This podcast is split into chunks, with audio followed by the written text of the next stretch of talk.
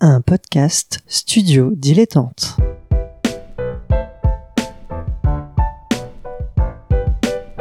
Donc ce que vous proposez comme d'habitude, c'est de la poudre de perlimpin. La République, c'est moi Et je ne me laisserai jamais entraîner par un opportuniste dans cette voie-là. Allez, rangez vos mines boudeuses, rangez vos discours de rageux. Restons polis, le podcast qui explique calmement la politique.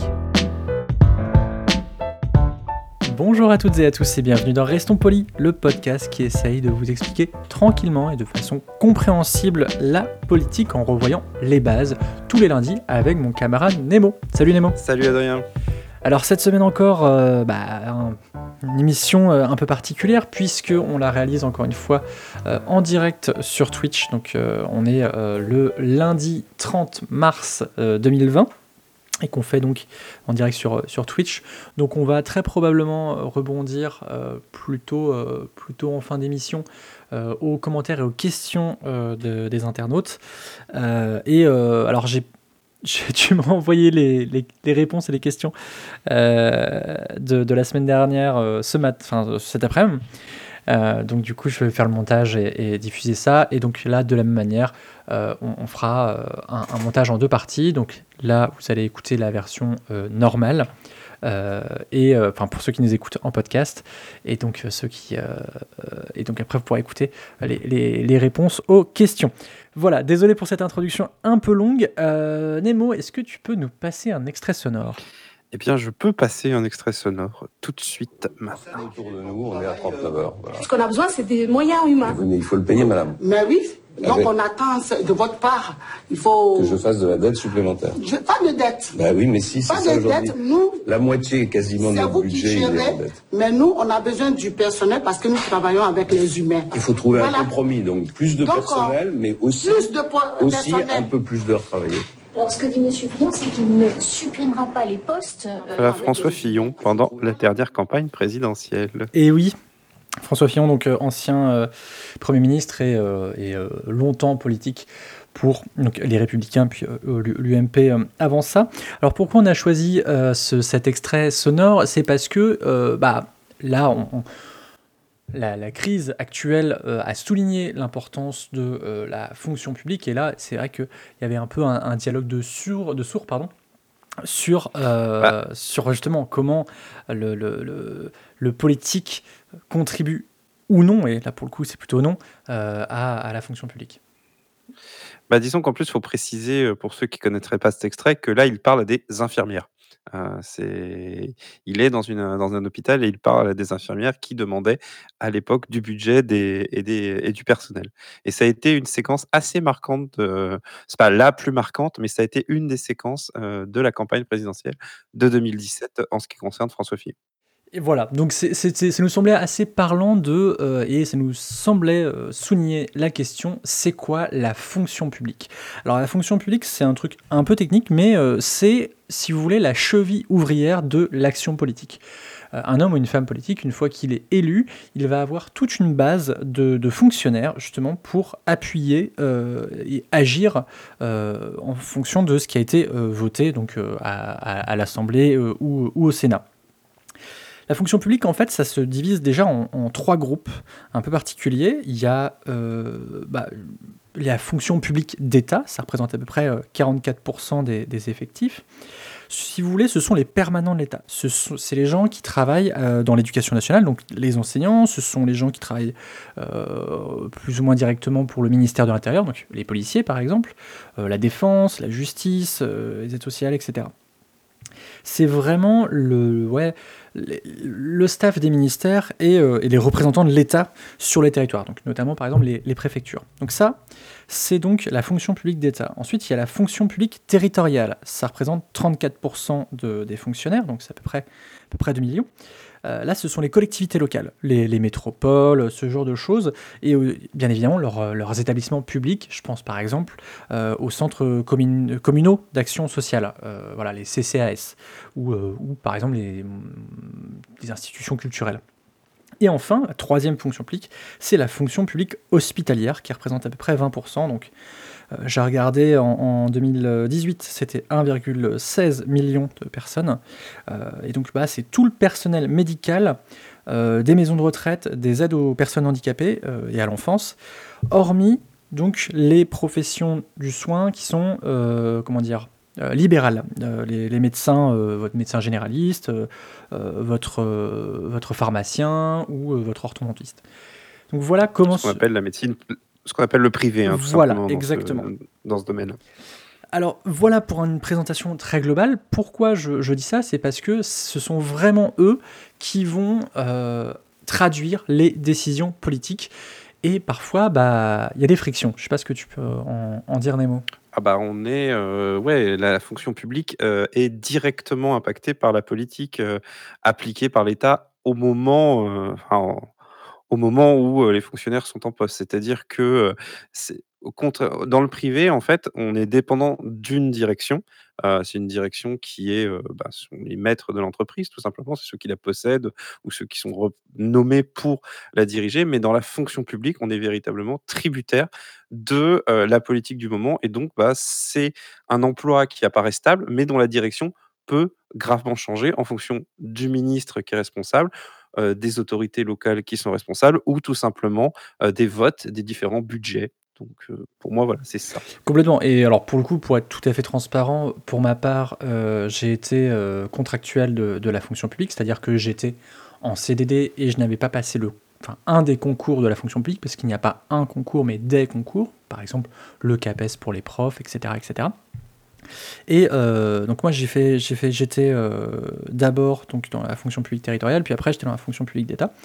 Et il y a, y a différentes, ce qui est un peu au, au cœur et ce qui amène une confusion dans la fonction publique, c'est la notion de service public, qui est, qui est, un- qui est assez importante, puisqu'elle contribue des choses qui sont très importantes et malheureusement la- l'actualité nous, nous le souligne, c'est l'idée de continuité de service public. Quoi qu'il se passe, il faut que euh, le- les choses continuent. Euh, la mutabilité du service public, c'est-à-dire que s'il y a des modifications, eh ben on s'adapte, quoi qu'il euh, quoi qu'il arrive. Mm. L'égalité euh, de Mm. traitement, euh, voilà, si euh, que vous soyez pauvre ou riche ou autre, on, on vous donne le même service. La neutralité, la laïcité, ça paraît a priori assez clair, c'est très proche de, de l'égalité, mais plus dans notion de qu'est-ce qu'on représente, parce que quand on est titulaire ou, ou contractuel de la fonction publique, on représente quelque part un peu l'action de l'État. Donc ça sous-entend aussi bah, le devoir de réserve, euh, voilà, ne pas exprimer, euh, euh, en tout cas euh, selon, selon sa fonction, ne pas trop exprimer ses opinions politiques sur la voie publique. La primauté de l'intérêt général, ça on, on y reviendra probablement. Et enfin, la gratuité lorsque bah, elle, est, elle est admise. Quelle est toi ta vision de ces différentes notions, ces différents principes des... Alors, déjà, je vais préciser une chose, c'est que j'ai jamais travaillé euh, dans la fonction publique. Euh, j'ai toujours été, euh, ben, voilà, dans des entreprises privées. Déjà, pour dire d'où je parle un petit peu. Mais moi, le, service public, ce qui me marque le plus, au-delà des, hommes, j'ai envie de dire, c'est que moi, je suis, je, suis, je suis dans le milieu informatique et que le site officiel de l'administration française, c'est service-public.fr. Je trouve que c'est un symbole, en fait. Ça aurait pu s'appeler administration.france, tu vois, ou, euh, administration.fr, etc. Euh, non, ça s'appelle service-public.fr. Et si en revanche, moi, je suis pas dans, j'ai toujours travaillé dans le privé, euh, ma mère, elle, a été, enfin, était assistante sociale, travaillait dans le social, et donc a fait toute sa carrière. Elle a été prof aussi à un moment donné dans le service public. Et voilà, pour moi, ce service public, c'est quelque chose qui est un symbole assez puissant. Et tu l'as dit, c'est normalement un symbole assez puissant, neutre, puisqu'on on rend un service à tout le monde, aux citoyens, à ceux qui ont des droits. Et en réalité, l'histoire réelle, enfin l'histoire de la politique réelle, au contraire, met beaucoup en avant le service public dans des batailles, en fait. La vision du service public est une bataille politique euh, qui est de plus en plus présente, d'ailleurs, au, vu des différentes années. Est-ce que tu peux... Je sais pas si j'ai bien répondu à ta non, non, question. c'était plus, euh, effectivement, on a un appel aux, commentaires. Et tu as parlé de bataille, euh, je ne suis pas tout à fait saisi ce que tu entendais par là. Bah, C'est-à-dire qu'en fait, euh, quand je dis bataille, c'est quel est le, quels sont les moyens, quelles sont les mises en œuvre du service public, jusqu'où doit aller le service public, euh, jusqu'où euh, doit aller la fonction publique, c'est-à-dire est-ce qu'il est qu'il faut qu'elle soit plus puissante, moins puissante? Est-ce qu'il faut que ses manières de fonctionner restent identiques, changent, etc. Beaucoup de choses euh, sont, sont mis en débat, notamment euh, dans, les, dans les élections, et ça en a fait pendant très longtemps un marqueur entre euh, le pôle de gauche et le pôle de droite au moment, au moment des élections. Il y avait deux visions différentes du service public et de la fonction publique. Euh, alors, en dehors euh, d'une frange euh, qu'on appelle les libertariens, euh, qui sont pour une réduction drastique euh, du service public au strict minimum, c'est-à-dire ce qu'on appelle grosso modo le régalien, le terme est un peu technique, mais c'est limiter le service public vraiment aux fonctions essentielles de l'État. Euh, il y a Généralement sur la sécurité et les transports. hein.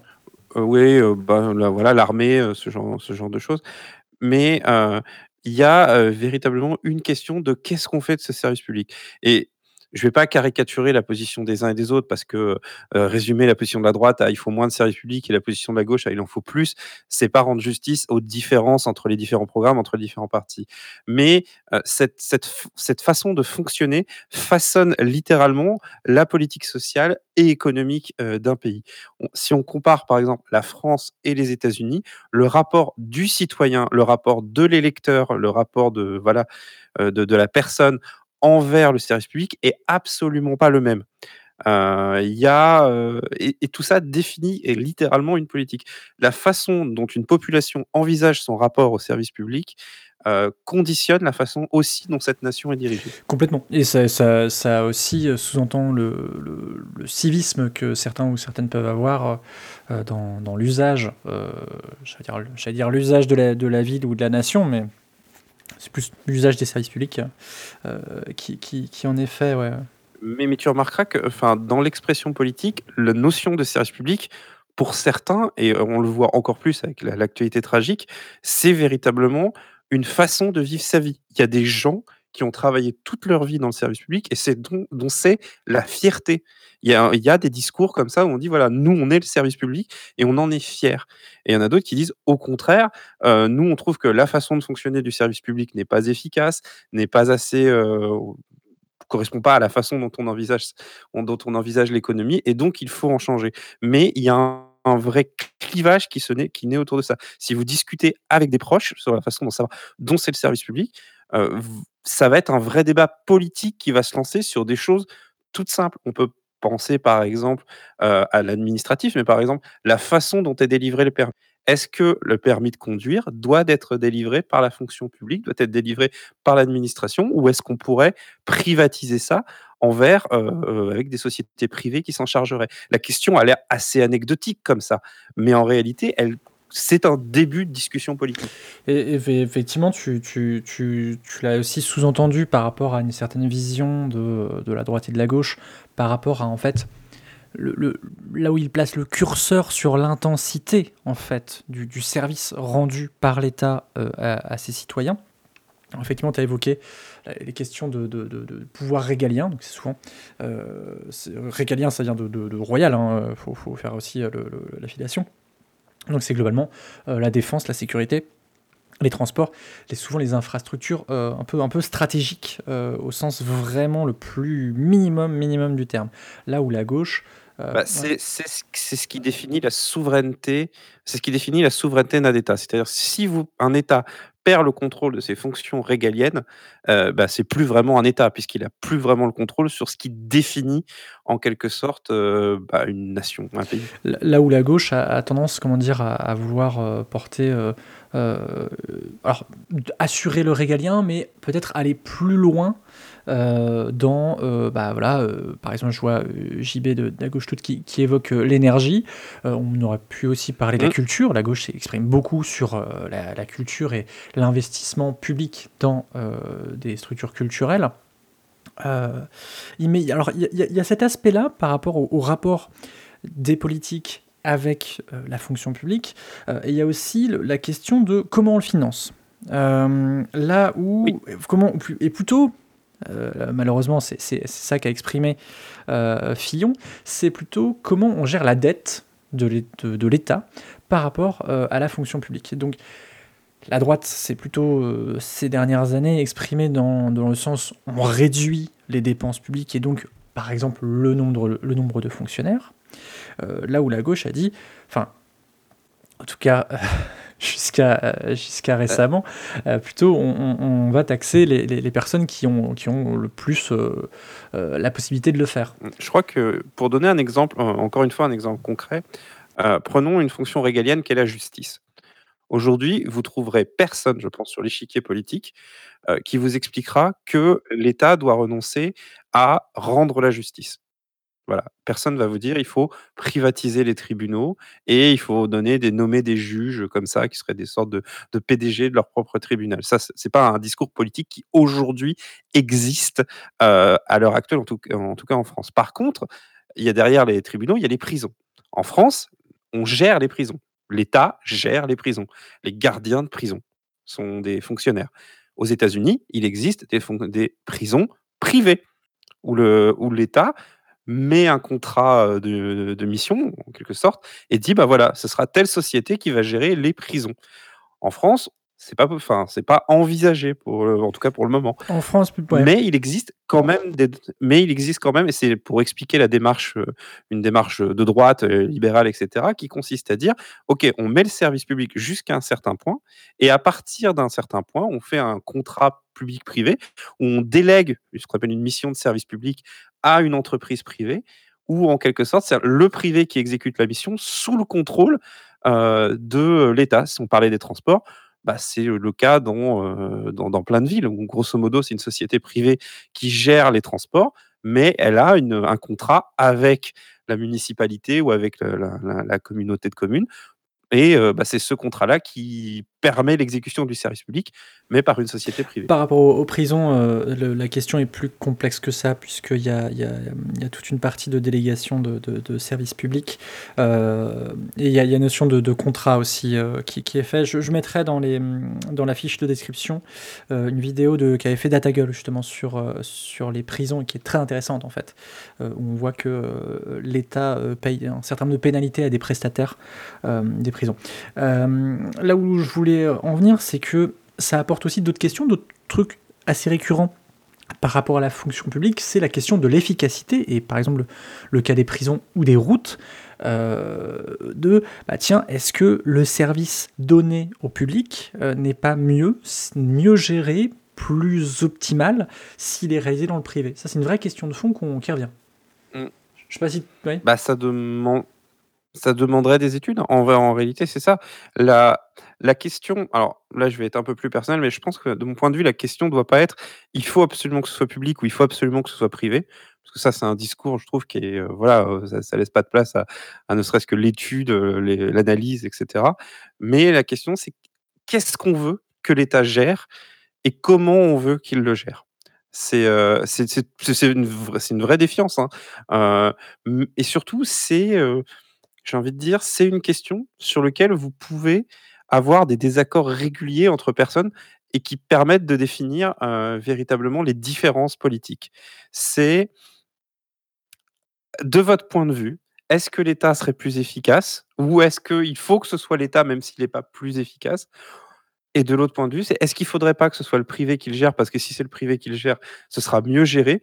Ou est-ce qu'il faut que ce soit le privé qui gère? Parce que, par principe, il est mieux que ce soit le privé. Et ces quatre questions permettent de déjà définir des notions euh, de gauche, de droite et euh, de, vision de ce que doivent être la réalisation des tâches euh, nécessaires à la, survie d'un pays ou même à la vie quotidienne d'un pays. Et, euh, et je, j'en profite aussi pour dire que qu'il y a aussi parfois ce qui semble être privé et en fait un peu du public, je pense surtout parce que je connais bien le sujet, euh, dans, à l'éducation nationale par exemple, euh, quand, on, quand par exemple des parents disent qu'ils ont mis leurs enfants dans le privé, en fait, euh, là où ils payent en fait pour l'infrastructure, pour les, les, comment dire l'équipement, la restauration sur le chose. Par contre, euh, les, professeurs euh, qui enseignent aux élèves, eux, sont euh, des fonctionnaires ou des, contractuels de, de, de, la fonction publique. ça, c'est vraiment l'État a, entre guillemets, le monopole, sauf dans certains cas très très précis pour des écoles sous contrat, je pense par exemple les écoles d'Iwan par exemple, l'État gère quelque chose qui fait partie du monde du privé. C'est ça qui est un, qui est un peu euh, particulier et c'est pour ça que des fois on parle de, euh, de contractualisation, de délégation de services publics, etc. Et, oui, De toute façon, c'est une question. oui, non, je, je voulais terminer sur, euh, une- sur une distinction à faire de euh, que des entreprises privées peuvent fournir un service public. Je pense par exemple, euh, on a beaucoup parlé ces derniers mois euh, de, de, de la SNCF, de la RATP, qui effectivement fournissent un service public, mais qui n'est pas la fonction publique ou le service public. C'est toujours très compliqué en réalité parce que euh, il n'y a pas d'un côté ce qui est public et de l'autre côté ce qui est privé. Et d'autant plus avec, euh, au cours des dernières années, il y a eu des reventes partielles, euh, enfin il y a eu des privatisations partielles, il y a eu des, euh, entreprises qui, notamment avec la politique de l'Union européenne, qui pousse aussi à ça, il y a eu aussi des mises en concurrence du service public au niveau de, au niveau de cette mission. On peut penser à la Poste. Aujourd'hui, demander à des gens, à votre avis, la Poste, c'est public ou c'est privé? Vous aurez beaucoup de réponses euh, différentes parce qu'on ne sait plus vraiment en réalité. Euh, et euh, et c'est ça un peu qui trouble, à mon avis, la question, c'est quand on demande c'est quoi la fonction publique, il y a aussi, il ne faut, faut pas le négliger, il y a aussi ceux qui la vivent et ceux qui ne la, ceux qui ne la perçoivent pas vraiment. C'est une question extrêmement com- complexe qu'il faut aborder avec beaucoup, beaucoup, beaucoup de, j'ai envie de dire, de, recul pour essayer de comprendre concrètement à quoi on a affaire en face. Mm. C'est tout complètement. Enfin, je j'allais ouvrir là-dessus. C'est qu'effectivement la fonction publique, c'est une culture euh, avec euh, ses codes, ses catégories A, B ou C pour euh, Mm. pour ceux qui connaissent. Ou en gros, euh, les A, on est plutôt sur sur des cadres qui sont euh, souvent des profils bac plus 5, là où des C, on est sur des gens qui sont autour du bac, voire même plutôt plutôt en dessous. Euh, et il y a une vraie, ouais, une vraie conscience de ça et un truc pour, pour schématiser, pour comment dire, euh, illustrer ça, c'est euh, l'article 28 de la loi du 13 juillet euh, 1983 qui dit que le fonctionnaire doit se conformer aux instructions données par son supérieur hiérarchique, sauf dans le cas où l'ordre donné est manifestement illégal et euh, de nature à euh, compromettre gravement euh, l'intérêt public. Et je trouve ça très intéressant comme, euh, comme questionnement, comme loi, euh, qui, qui- a été euh, discutée beaucoup, parce qu'elle montre que face à un ordre hiérarchique, ce qui compte, c'est l'intérêt public, c'est l'intérêt public, pour le public, justement, je reprends le commentaire de Suzy Q dans, dans le live, et, et la loi. Et ça, ça, par exemple, ça permet à des militaires de refuser les ordres qui sont manifestement illégaux. Bah, c'est ouais, c'est véritablement une expérience de ce à quoi doit servir le travail que j'effectue. Et euh, c'est une culture. on- on- voilà, c'est le mot que je cherchais. C'est véritablement une culture. Il se trouve que de par mon expérience de vie, moi, je ne l'ai pas parce que je n'ai pas eu affaire à ce genre de choses. Il se trouve que ma mère, elle, l'avait, et je pense qu'on aurait euh, des peut-être des, des différences d'approche. Justement parce que dans notre, dans notre travail, qui représente quand même une sacrée part de notre quotidien, eh ben, on n'a pas la même façon d'envisager la finalité de ce qu'on effectue. Et la fonction publique, c'est aussi, c'est à la fois un statut, mais c'est aussi une finalité du travail.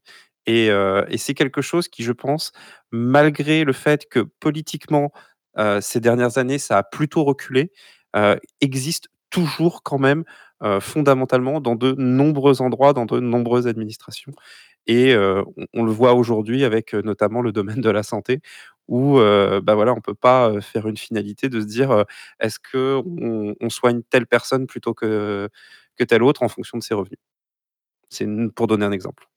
Sur ce, Bah, je pense qu'on peut. Ouais, Très bah, bien. Bon, eh bien, merci beaucoup Nemo. Bah, merci Adrien, on se retrouve donc la semaine prochaine, même heure, même endroit. Allez, même heure, même endroit. On te retrouve en attendant sur À gauche toute, euh, Canapé Game et Les Pyrénées. Voilà.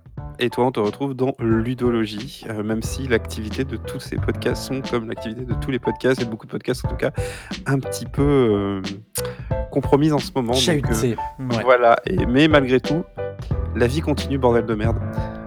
On essaye, on essaye Voilà. tant bien que mal. Je sais pas, c'est pas simple, simple euh, pour tout le monde. Ouais, on espère en tout cas que vous nous excuserez. Ouais. Mais Tu en tout voulais, cas, euh, ça continue. Voilà. Ça continue, ça continue pour Restons Polis. Merci à Suzy Q pour le générique. Euh, on se retrouve donc bah, la semaine prochaine. En attendant, eh bien, alors j'ai pas ma citation, je j'ai pas bien fait mon boulot. Euh, je vous remettrai donc toutes les références qu'on a qu'on a évoquées dans la fiche de description. À la semaine prochaine. À la semaine prochaine.